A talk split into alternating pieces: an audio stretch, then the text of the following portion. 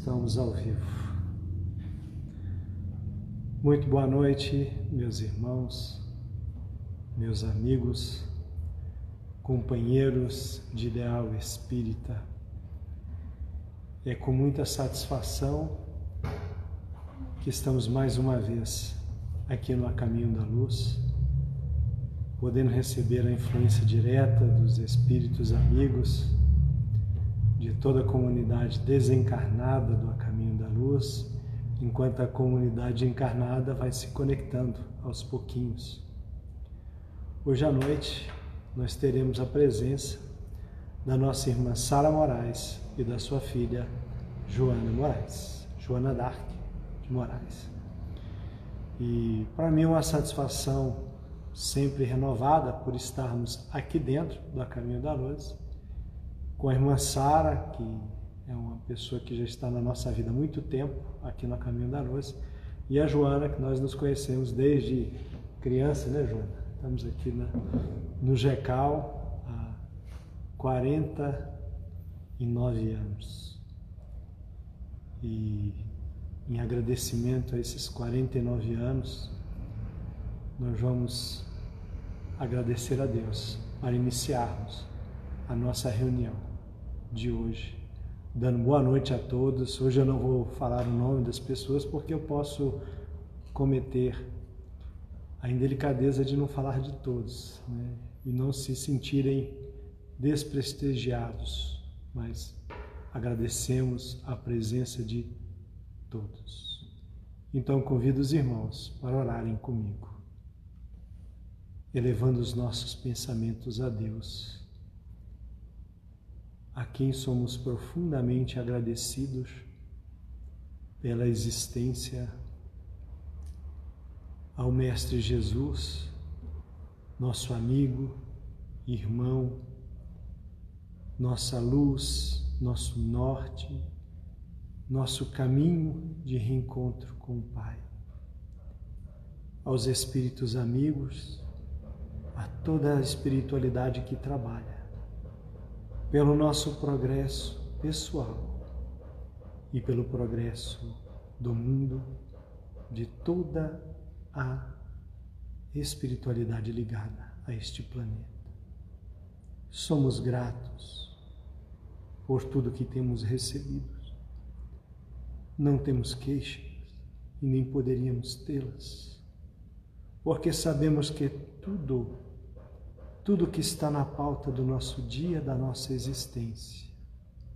É fonte das nossas necessidades, onde precisamos absorver todos os ensinamentos que vêm com as dificuldades que nós palmilhamos pelo caminho, angariando para nós estes momentos de reflexão, de aprendizado muitas vezes pelo caminho da nossa mestre dor.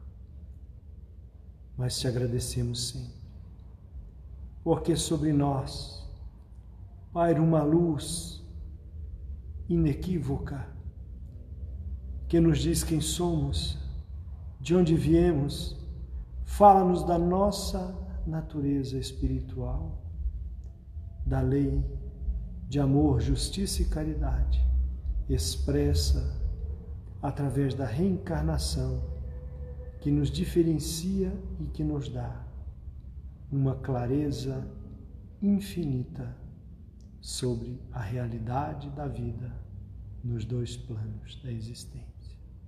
Por isso, te agradeceremos sempre por este mar incalculável de bênçãos, de orientações e de luz.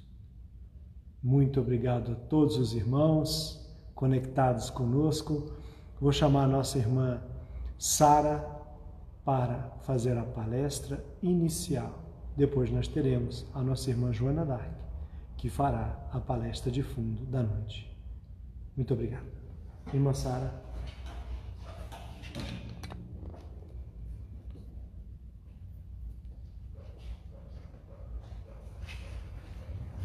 Meus irmãos, boa noite. E que a paz de Jesus se estenda sobre todos nós, meus irmãos. Nós sabemos que o nosso auditório está quase vazio de espírito encarnados. Mas espíritos desencarnados, nós temos a certeza que estão muitos aqui nos prestigiando. E hoje nós vamos fazer uma reflexão sobre a mensagem de Emmanuel, que vem até nós de acordo com a mediunidade, através da mediunidade de Chico Xavier, que é a 102 do, pão, do livro Pão Nosso, que nos fala nós e César. Então, eu vou ler aqui a mensagem e depois fazer um breve comentário sobre o recado que Emmanuel deixa para nós. Aqui diz o seguinte: nós e César. E Jesus, respondendo, disse-lhe: Dai, pois, a César o que é de César e a Deus o que é de Deus. Em todo lugar do mundo, o homem encontrará sempre, de acordo com seus próprios merecimentos, a figura de César simbolizada no governo estatal. Maus homens, sem dúvida, produzirão maus estadistas. Coletividades ociosas e indiferentes receberão administrações desorganizadas. De qualquer modo, a influência de César cerceará a criatura reclamando-lhe a execução dos compromissos materiais é imprescindível dar-lhe o que pertence. O aprendiz do Evangelho não deve invocar princípios religiosos ou idealismo individual para eximir-se dessas obrigações. Se há erro nas leis, lembremos a extensão de nossos débitos para com a providência divina e colaboremos com a governança humana oferecendo-lhe o nosso concurso em trabalho, boa vontade, conscientes de que desatenção ou revolta não nos resolvem os problemas.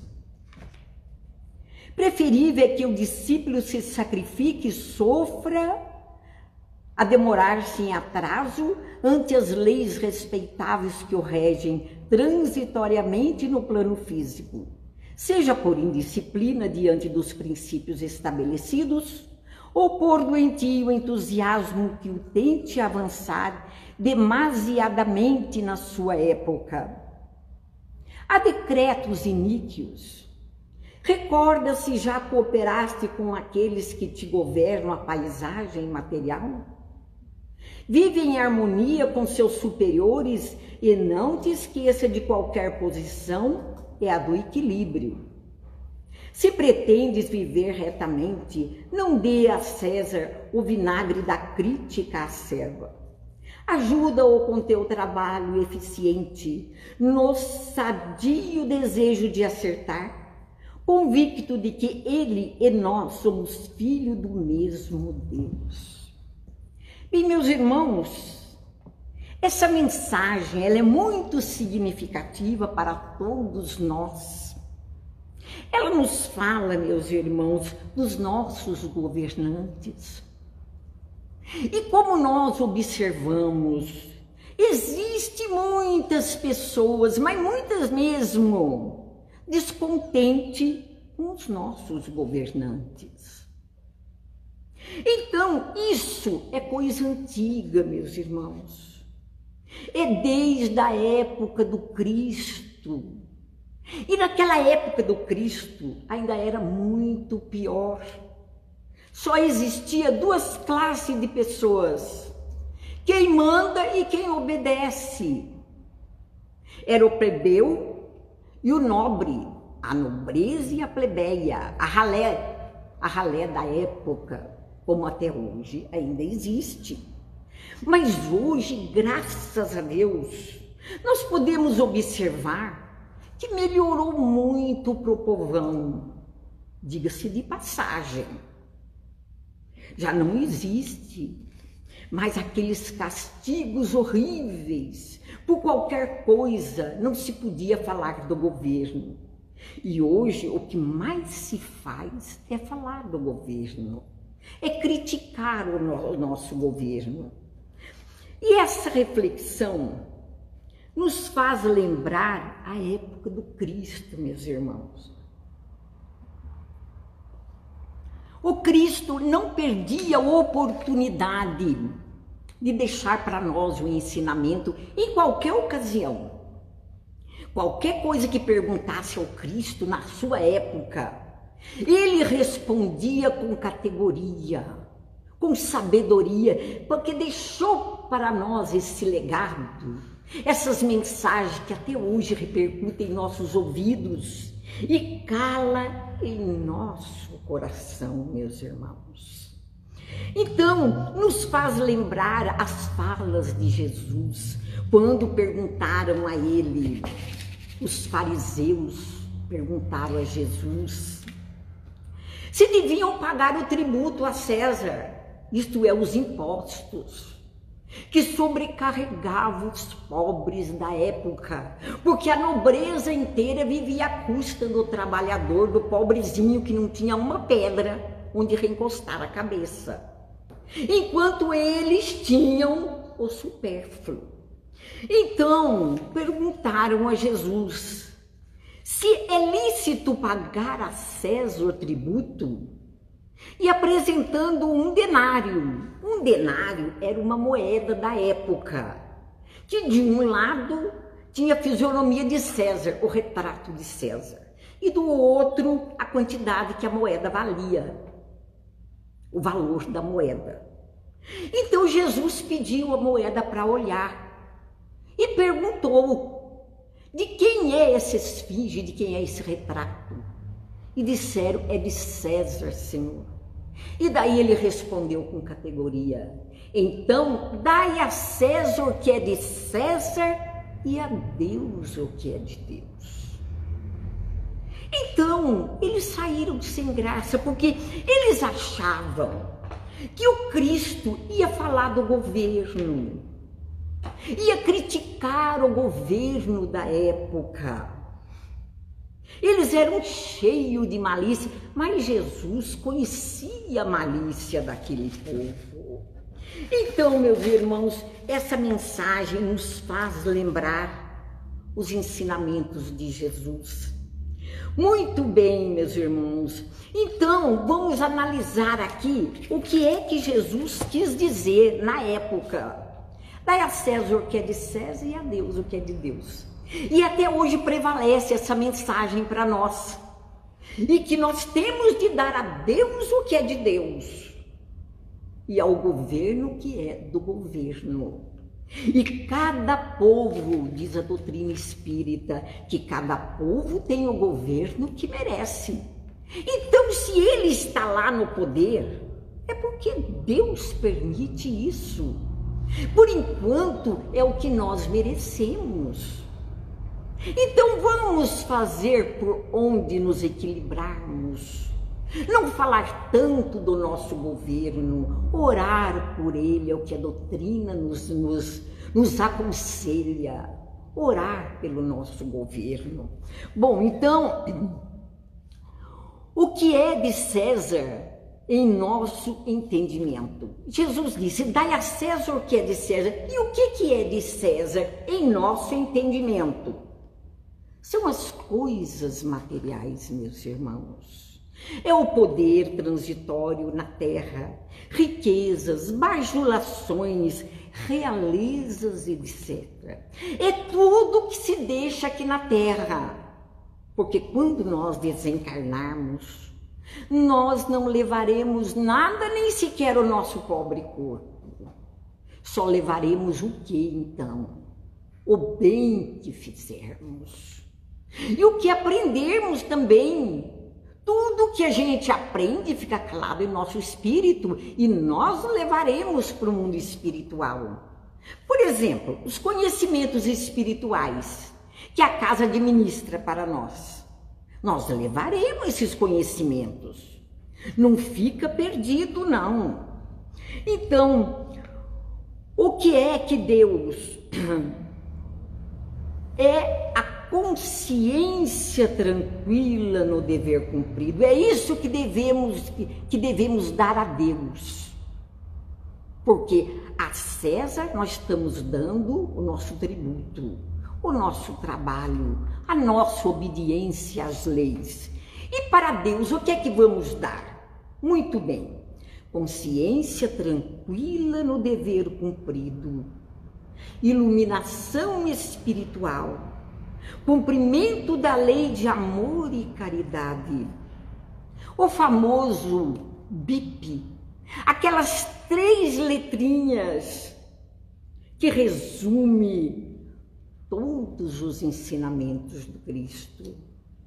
Benevolência para com todos, indulgência para com as imperfeições alheias e perdão das ofensas. Ah, falar é fácil. Agora vamos praticar para ver o tanto que isso é difícil para nós, meus irmãos. Principalmente o perdão das ofensas. O perdão, meus irmãos, como nós sabemos que a doutrina nos ensina, ele faz bem para quem perdoa, não é para quem recebe o perdão. Porque quem perdoa, esquece, vai cuidar da sua vida, vai trabalhar, vai aprender, aproveitar essa etapa terrena que Deus nos concedeu, essa jornada. Então, meus irmãos,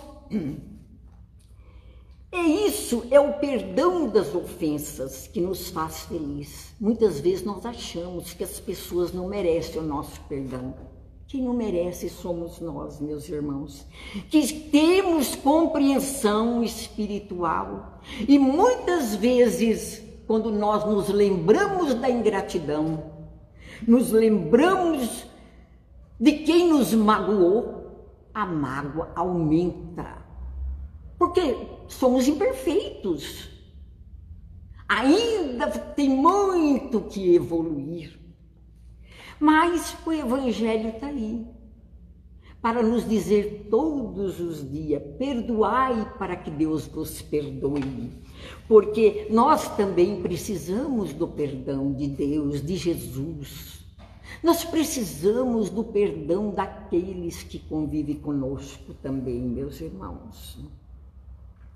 Muito bem, com esse ensinamento, Jesus condena todo e qualquer prejuízo material e moral que se possa causar a outrem. Isso fica bem claro para nós. E quando nós fazemos algo para alguém, a nossa consciência nos cobra na hora. Temos que chegar na pessoa e dizer: olha, eu fiz isso impensadamente, me perdoe ou me desculpe. Principalmente nós que somos espíritas, que conhecemos a lei de causa e efeito. Muito bem, é, prejuízo material. Vamos ver o que, o que é prejuízo material. Deus condena todo prejuízo material e moral que façamos aos nossos semelhantes. Prejuízo material pode-se dizer que é roubar, matar, é, fazer mal ao nosso semelhante, ficar com o que não é nosso. Prejuízo moral, atacar nossos irmãos na, na honra e nas suas afeições. Esse é o prejuízo moral, meus irmãos, que nós temos que nos policiar e ver que nós não temos o direito de magoar nossos irmãos. Muitas vezes nós magoamos sem querer, mas vamos nos retratar vamos mostrar para os nossos irmãos que nós já aprendemos alguma coisa nessa jornada terrena.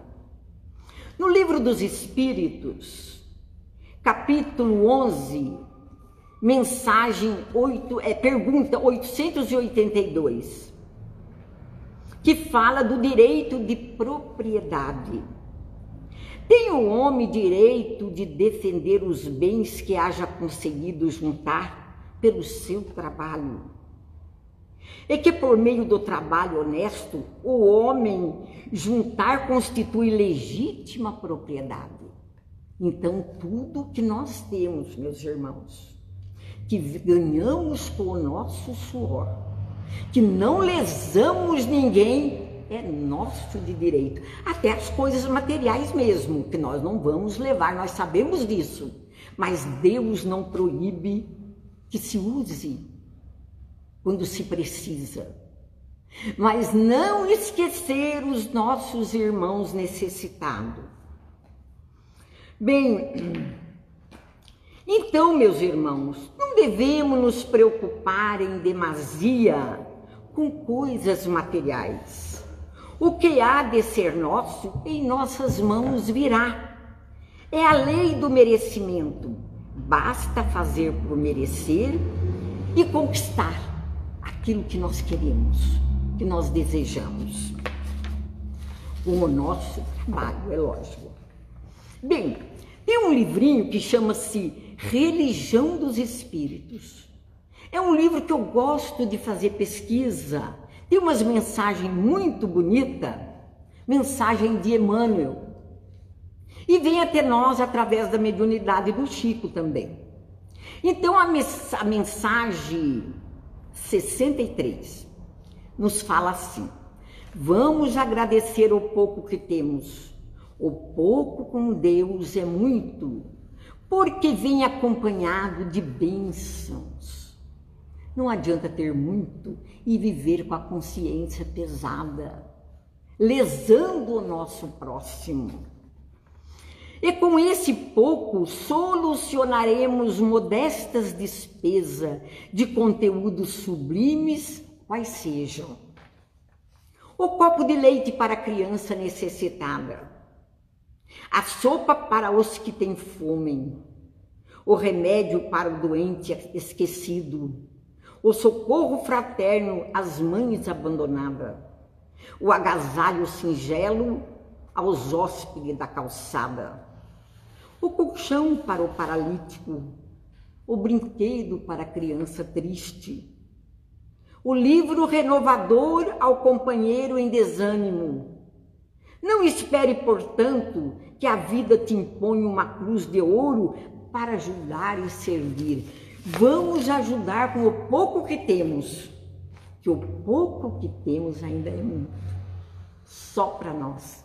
Meus irmãos, obrigado pela atenção e boa noite para todos. Que Deus e Jesus nos abençoe.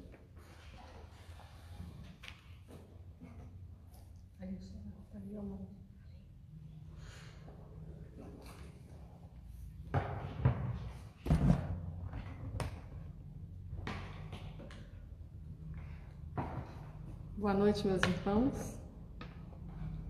Aqui estamos reunidos em nome de Jesus, retornando a essa casa. Depois dessa quarentena, né, desse descanso, desse acolhimento com as nossas famílias, que nós fomos colocados, que tudo há um propósito. Hoje o tema da noite, ele se chama Jesus e Kardec. E a gente vai abordar um pouquinho de Jesus e Kardec dentro da pesquisa feita no livro. Aqui fica espelhado, mas vamos ler a Gênese, o Livro dos Espíritos, o Evangelho segundo o Espiritismo e o Consolador. Então nós vamos começar assim. Para a gente falar de Jesus e Kardec, nós temos que falar primeiramente de revelação. Então, procurando no dicionário, o que vem ser revelação? Revelação, ele é o ato de revelar. Divulgação de um segredo, uma confidência. Aí quando a gente fala de Jesus e Kardec, uma confidência, e também já tem no Evangelho qual o conceito de revelação cristã. Então agora vamos ver o conceito de revelação, revelação cristã. Revelação cristã é a ação divina que comunica aos homens os desígnios de Deus e as verdades que nos envolvem. São as confidências, os segredos de Deus para conosco. Uma revelação e uma luz que espelha toda a grandeza da, da, do cristianismo para nós. A humanidade, ela recebeu a revelação divina em três grandes segmentos. A revelação divina, ela chegou à humanidade em três grandes momentos. Tiveram várias, vários profetas, mas teve três grandes momentos. O primeiro dele foi Moisés. O segundo foi Jesus e o terceiro foi Kardec.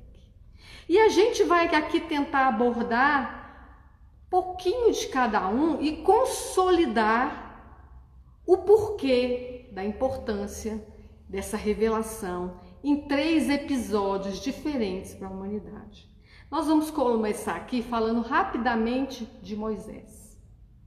Moisés, ele revelou aos homens o Deus único. Ele trouxe uma estrutura de um Deus único. Nós sabíamos que a humanidade adorava bezerro de ouro, adorava madeira, e ele então ele trouxe que nós temos um soberano Senhor e orientador de todas as coisas, que lançou aqui na terra as bases da verdadeira fé. Então foi Moisés quem trouxe um Deus único. Através da mediunidade de Moisés, foi concedido à terra o primeiro roteiro de conduta, que é o decálogo, que é são os dez mandamentos, dez mandamentos simples, porém profundos, de uma natureza muito profunda, os quais hoje ainda cismamos em algumas vezes e não cumprimos. Moisés trouxe a visão literal da justiça. Por que literal da justiça? Muitos dizem que Moisés era duro, que Moisés era tirano, porque ele trouxe o olho por olho e o dente por dente. Só que quando a gente fala dos ensinamentos de Deus, nós temos que reportar a época. Por que, que a gente diz que Moisés trouxe a justiça literal? Porque naquela época, reportando a época de Moisés, o coração dos homens, dos espíritos daquela época, eles eram muito endurecidos. Então, as vinganças tomavam uma proporção fenomenal. Se você roubasse alguma coisa de uma tribo, a outra em vingança, ela ia lá e dizimava toda a tribo. Então Moisés veio trazer a justiça, olho por olho, dente por dente. Se ele roubou uma moça, você só tem o direito de restituir com uma única moça. Se ele cortou o teu braço, você só tem o direito de restituir com um único braço. Por isso que a gente coloca que Moisés trouxe a, a, a, primeira, a primeira, o primeiro conceito de justiça que naquela época era literal, porque precisava, pela dureza dos corações. Mas despertou em cada um de nós a, a, a, a, flor que desabrochou para que a gente pudesse receber o nosso Senhor Jesus Cristo aqui na terra. O qual nós vamos entrar agora no comentário de Jesus.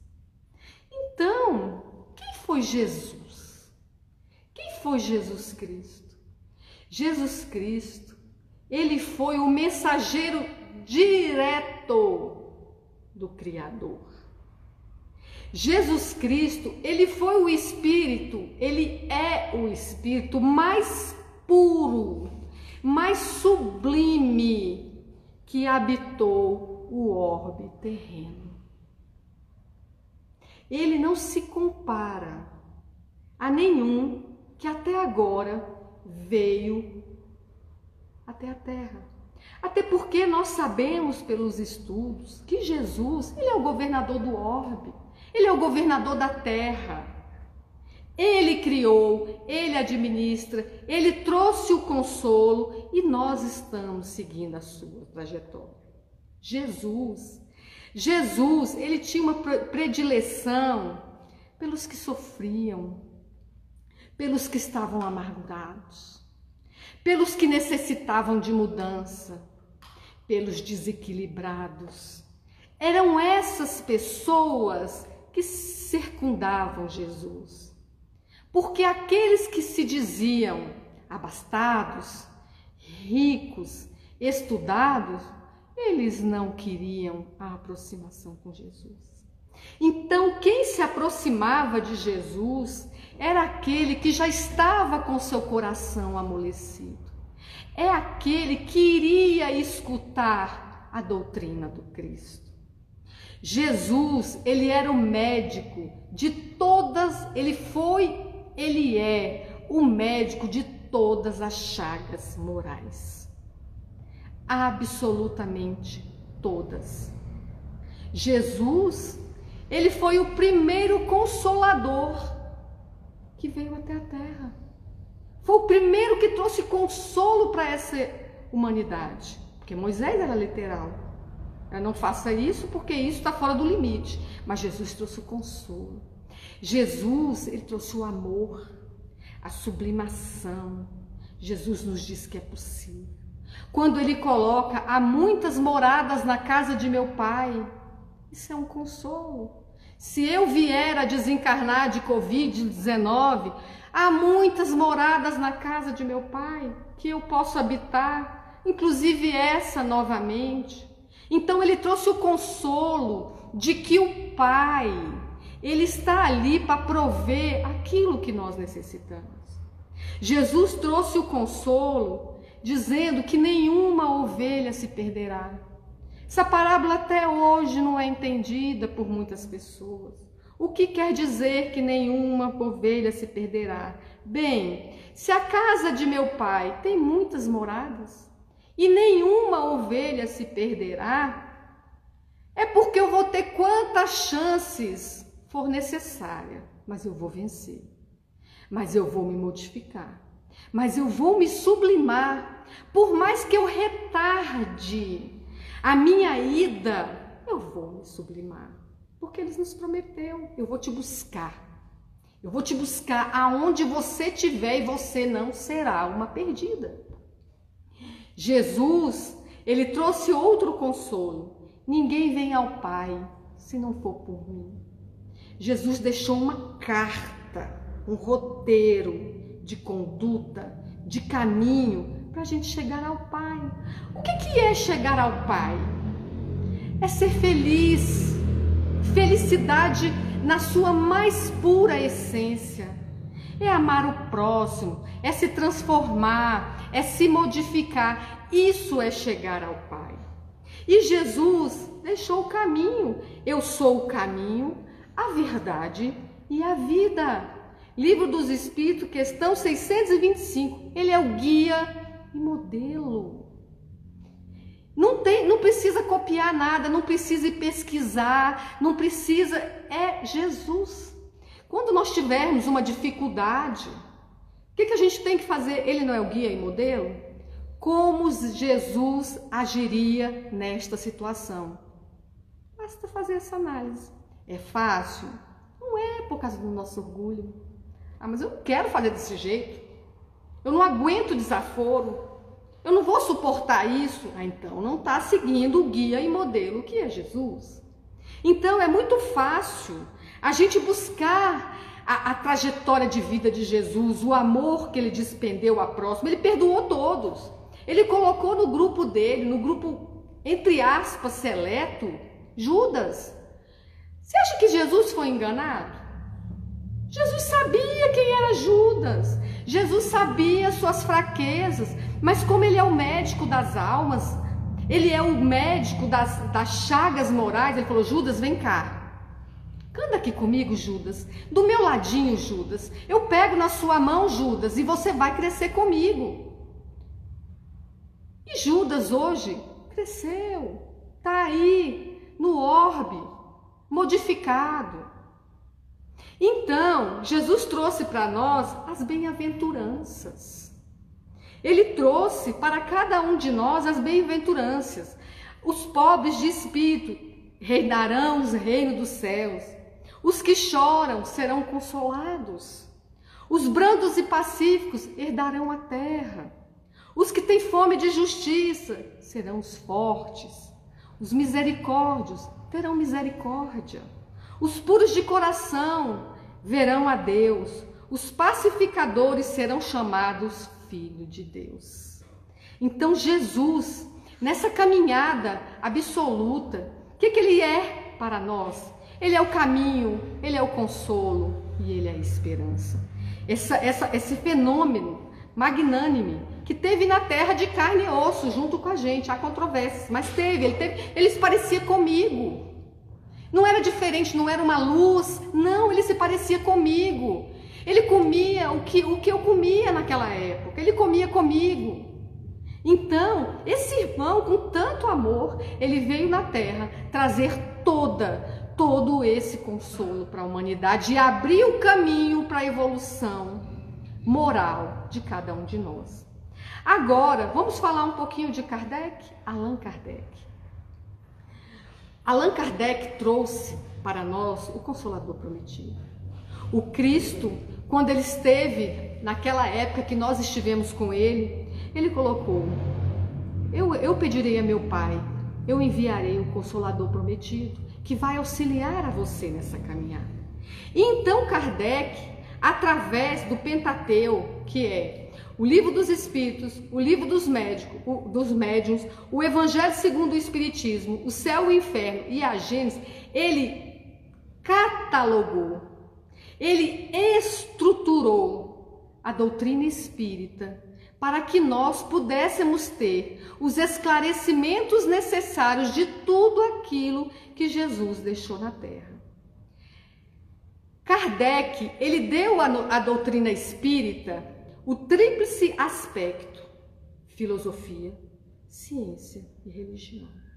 Porque Kardec, ele era metódico, pedagogo, professor, então não poderia ser diferente. Ele, ele, ele, ele era um cientista e ele estruturou os ensinamentos do Cristo de forma consciente, de forma estruturada e de forma lógica. A filosofia são as bases de todas as religiões de Deus, é a alma e a vida futura. A ciência é a observação, a experimentação, a comprovação científica. Isso é ciência. Observação, experimentação, comprovação física.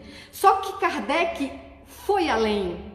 Ele fez a observação, a experimentação, a comprovação física e espiritual, que a ciência ainda não alcança a espiritual.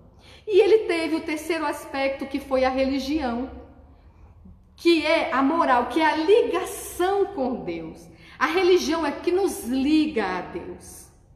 Então, Kardec, por meio do Espiritismo, ele trouxe à humanidade uma nova fase a fase do progresso moral, estruturado de como se deve alcançar.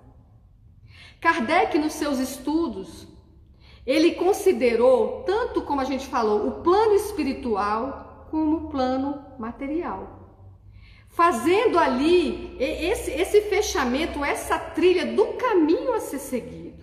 Há muitas moradas na casa de meu pai. Então eu não posso considerar só a terra, eu tenho que considerar a terra e o céu. Observou, experimentou e comprovou a pluralidade das existências e a sobrevivência do espírito eu não morro. Minha mãe, se um dia partir, vou encontrar com ela. Nós não vamos ficar separados. Kardec, o professor, que explica o consolo de Jesus. Jesus consolou. Kardec explica o consolo. Como? De forma lógica. Certa feita, eu conversando há muito tempo com um amigo evangélico e falei nada, do espiritismo a fé raciocinada, ele se ofendeu profundamente comigo. Porque é como se eu tivesse dito que ele não raciocina. E aí eu tentei explicar que a questão não é, a questão é que Kardec tem respostas que ele não tem. Agora, as, as respostas, que são os consolos, o que, que é a resposta do Espiritismo? É o consolo. Não acaba, vou me reencontrar, isso vai passar, é porque eu preciso, é o remédio. Então, Kardec, lógica, ele é método, ele é comprovação, ele é orientação, ele é o roteiro. Evangelho segundo o Espiritismo, capítulo 17. Sede perfeitos, caracteres da perfeição, o homem de bem, os bons espíritas. Kardec, no Evangelho segundo Jesus trouxe as bem-aventuranças. Kardec, no Evangelho segundo o Espiritismo, ele explica as bem-aventuranças. Ele explica por que, que os que sofrem serão consolados. Os, considerando Moisés, Kardec e Jesus, agora nós vamos ver quais foram os impedimentos para que o cristianismo não se não se consolidasse, infelizmente até hoje, na Terra. O grande problema do cristianismo foram os homens. Até agora. Orgulho e egoísmo. O orgulho e o egoísmo, ele, ele, ele transformou os ensinamentos, a revelação cristã, naquilo que nós queríamos. Então nós fomos lá, criamos dogmas, nós criamos guerras em nome de Deus, nós manipulamos os, os, os ensinamentos de Deus, resolveu. E hoje a gente sofre as consequências dos nossos atos lá atrás, porque foi a gente, tá? Foi a gente. Não foi ninguém, não, foi a gente. Então, os nossos interesses é, pessoais desvirtuaram a mensagem do Cristo. E com isso surgiu a pluralidade das religiões. Precisava. A religião era cristianismo. Não, aí uma religião briga com a outra porque uma tem um conceito, outra tem outra linha e a gente ainda está patinando, dá um passo para frente, cinco para trás. Até hoje por conta da nossa vaidade, do nosso egoísmo. Aí veio Kardec e retomou o cristianismo. O cristianismo redivivo, ditado por um concílio de espíritos de verdade. A doutrina espírita não é de Kardec. Kardec foi o pedagogo que organizou esse, esses esclarecimentos lógicos, estruturados e comprovados do, desse concílio de espírito. Então, quem foi Kardec nessa missão toda? Foi o tarefeiro, foi o missionário na, na, na codificação espírita. E o Espiritismo ele continua a mensagem do Cristo através dos esclarecimentos lógicos. O Espiritismo está aí a cada dia trazendo o complemento dos esclarecimentos de forma lógica, estruturada e comprovada através do que?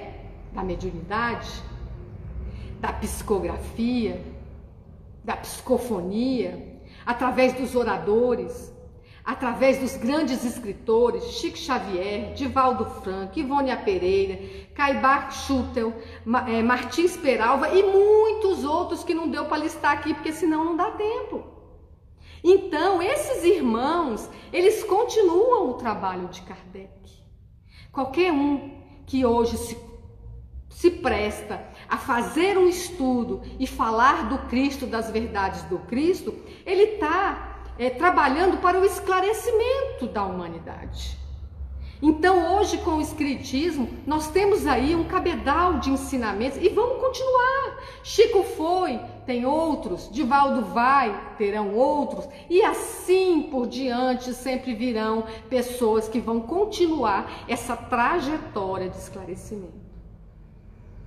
Esses irmãos, pelos livros, eles materializam o pensamento dos bons espíritos, dos espíritos evoluídos e preocupados com a nossa melhora moral. Então, o que tem a ver, é, assim, qual é a consonância entre Jesus e Kardec? Tem que ter uma consonância entre os dois. Se um vê com a missão de esclarecer o consolo de Jesus, qual é essa missão? O movimento universal da transformação moral do espírito. Essa é a consonância do trabalho de Jesus com Kardec. A transformação moral dos espíritos. Sede perfeito como meu Pai celestial. Capítulo 17 do Evangelho segundo o Espiritismo. E esse e todo esse trabalho, essa, essa, essa, essa, esse esclarecimento, essa fé renovada de Jesus, ela nos traz o quê? Ela nos traz a certeza. Eu não tenho dúvidas. Não resta para quem estuda a doutrina, não resta a menor dúvida. Então a gente passou daquela etapa lá atrás de falar eu creio, eu creio em Deus, para falar eu sei, eu sei que há um Deus, eu sei que Ele me ama, eu sei que Ele está comigo, eu sei que Ele me carrega nas, mais, nas minhas mais difíceis provações. Então eu sei. Não é mais aquela fé cega, é uma fé raciocinada, porque eu sei. Foi, foi testado, foi comprovado e nós estamos aí construindo. Então, meus irmãos, como né, a minha mãe, todo mundo sabe, a Sara é minha mãe, né? Como a minha mãe falou na preparação, uma hora nós vamos ser chamados. Uns chamam de passagem, outros de desencarnação, outros chamam de morte. Tudo a mesma coisa. Morte do corpo, do corpo. Então, vai chegar pra gente, vai falar bem assim: deixa tudo. Só vai você. Já imaginou? Deixa tudo. Só vai você. E o que, que nós vamos levar então? O que nós vamos levar? os feitos da nossa transformação moral. O que são os feitos da nossa transformação moral? A caridade, o amor, a tolerância, porque fora da caridade não há salvação. Para a gente concluir, vou contar aqui uma historinha para vocês que eu acho que muita gente já conhece, mas acho importante a gente colocar. Oskar Schindler, alemão civil, juntou-se ao serviço nazista, onde trabalhava como espião na Tchecoslováquia e na Polônia. Ele recolhia informações dos caminhos de ferro por conta da necessidade de ferro para os armamentos e dos movimentos das tropas alemãs na Segunda Guerra. Em 1939, ainda no início da guerra, Schindler, muito persuasivo, inteligente e esperto, obteve uma fábrica onde ele construía utensílios de cozinha. Schindler, é, interessado em, em fazer dinheiro fácil e vendo a situação dos judeus que eram abastados de dinheiro, convenceu, convenceu cerca de mil judeus a investir seus recursos na fábrica, com a proposta que depois de que terminasse a guerra, o lucro seria dividido. Aos poucos, Schindler, ele foi tendo uma onda crescente de compaixão pelos judeus e por todos aqueles que sofriam. Aos poucos, ele começou a ver que aquele tratamento que era dado aos nazistas é, tinha excessos e ele foi se compadecendo daqueles irmãos. Então ele passou de um usurpador para um protetor. E ele começou a proteger aqueles irmãos. Já bem mais para frente na guerra, quase acabando, quando ele viu que ia degringolar o exército alemão e que o fim daquelas pessoas seriam a morte, pela câmara de gás ou qualquer outro modelo, ele convenceu a SS a transferir os seus trabalhadores que estavam lá na Polônia para a Alemanha, para ficar dentro da fábrica. E com isso, ele estaria garantindo a vida para essas pessoas. A lista de Schindler somou 1.200 judeus em crianças e adultos, poupando-os, com certeza, da câmara de gás, câmara, câmaras de gás. Por quê? Nós sabemos que no final da guerra, o que, que eles iam fazer com aquele povo todo? Matar. Porque eles iam ser invadidos, os campos de concentração. E até o final da guerra, em 1945, ele havia gastado por completo a sua fortuna, com subornos e provisões para os seus protegidos. Consta que até agora somam mais de um milhão de descendentes da lista de Schindler. 1.200 pessoas somam mais de um milhão de descendentes. Schindler, por que, que eu trouxe esse caso? Ele entrou na guerra fracassado moralmente. Ele possuía todos os pré-requisitos negativos para fracassar e se comprometer com a justiça divina. Ele era ateu, ele era orgulhoso, ele era ambicioso, ele era oportunista, ele era egocêntrico, ele era inteligente, ele era persuasivo e apreciador dos, dos prazeres da carne. Paixões que os dominavam, por isso ele viu a oportunidade de um trabalho escravo e de lucro fácil. Só que após a guerra, Schindler venceu a ele mesmo, porque ele se transformou e salvou todas as vidas. Pós-guerra, em 1963, ele foi condecorado, ele recebeu a designação do justo entre as nações, um homem ateu, orgulhoso e ambicioso. E essa designação do justo entre as nações não foi nada comparado pelas condecorações de Deus para com seu filho Oscar Schindler, porque ele se tornou um vencedor de si mesmo. Porém, meus irmãos, fora da caridade não há salvação. Que Jesus nos abençoe e paz a todos os lares da nossa terra. Obrigada.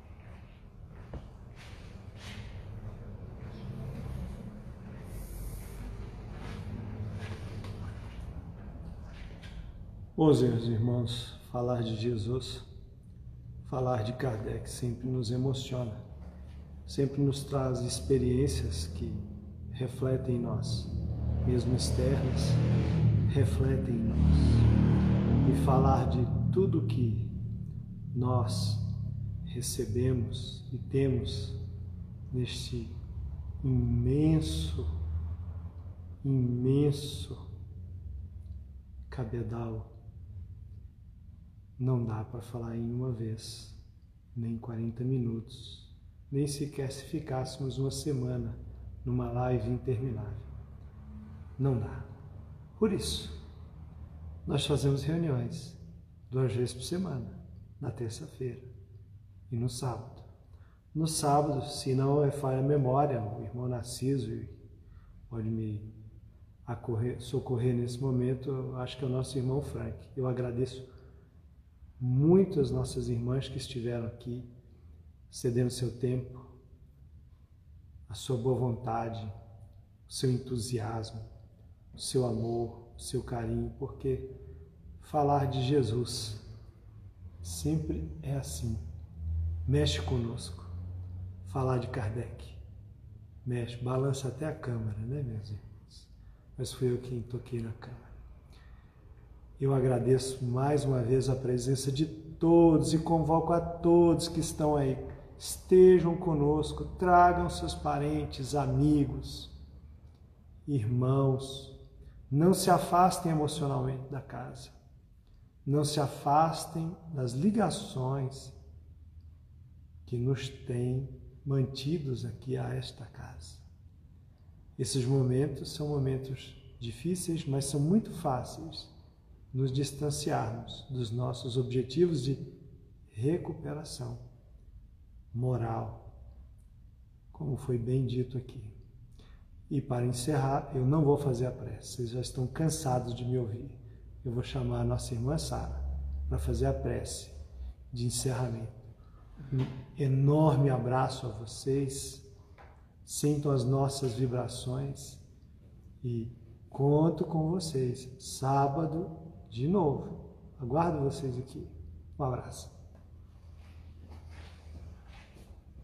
Meus irmãos, eu convido a todos a levar comigo o pensamento a Deus, o pensamento em Jesus, nessa prece de agradecimento por estarmos aqui, estudando o Evangelho, meus irmãos, que possa calar dentro de nós, para nós colocarmos na prática do nosso dia a dia. Deus, nosso Pai, que sois todo poder e bondade. Dai a força àquele que passa pela provação. Dai a luz a quem procura a verdade. Pondes no coração do homem a compaixão e a caridade. Deus, dai ao viajor a estrela guia, ao aflito a consolação, ao doente o repouso, à criança o guia, o órfão o pai. Senhor, dai ao culpado arrependimento. Que a vossa bondade infinita permita os espíritos consoladores levar para toda parte a paz, a esperança e a fé. Um raio, uma faísca do teu amor pode abrasar a terra Deixa-nos beber na fonte da tua bondade fecunda e infinita. Todas as lágrimas secarão, todas as dores se acalmarão. Um só coração, um só pensamento subirá até vós. Como Moisés sobre as montanhas, nós vos esperamos com os braços abertos. Ó oh, bondade, ó oh, beleza, ó oh, perfeição, queremos de alguma sorte merecer a vossa misericórdia. Dai-nos a força de ajudar no progresso, a fim de levarmos até vós. Dai-nos a caridade pura, dai-nos a fé, a razão, dai-nos a simplicidade que fará de nossas almas um espelho onde refletirá a vossa imagem. Boa noite, irmãos.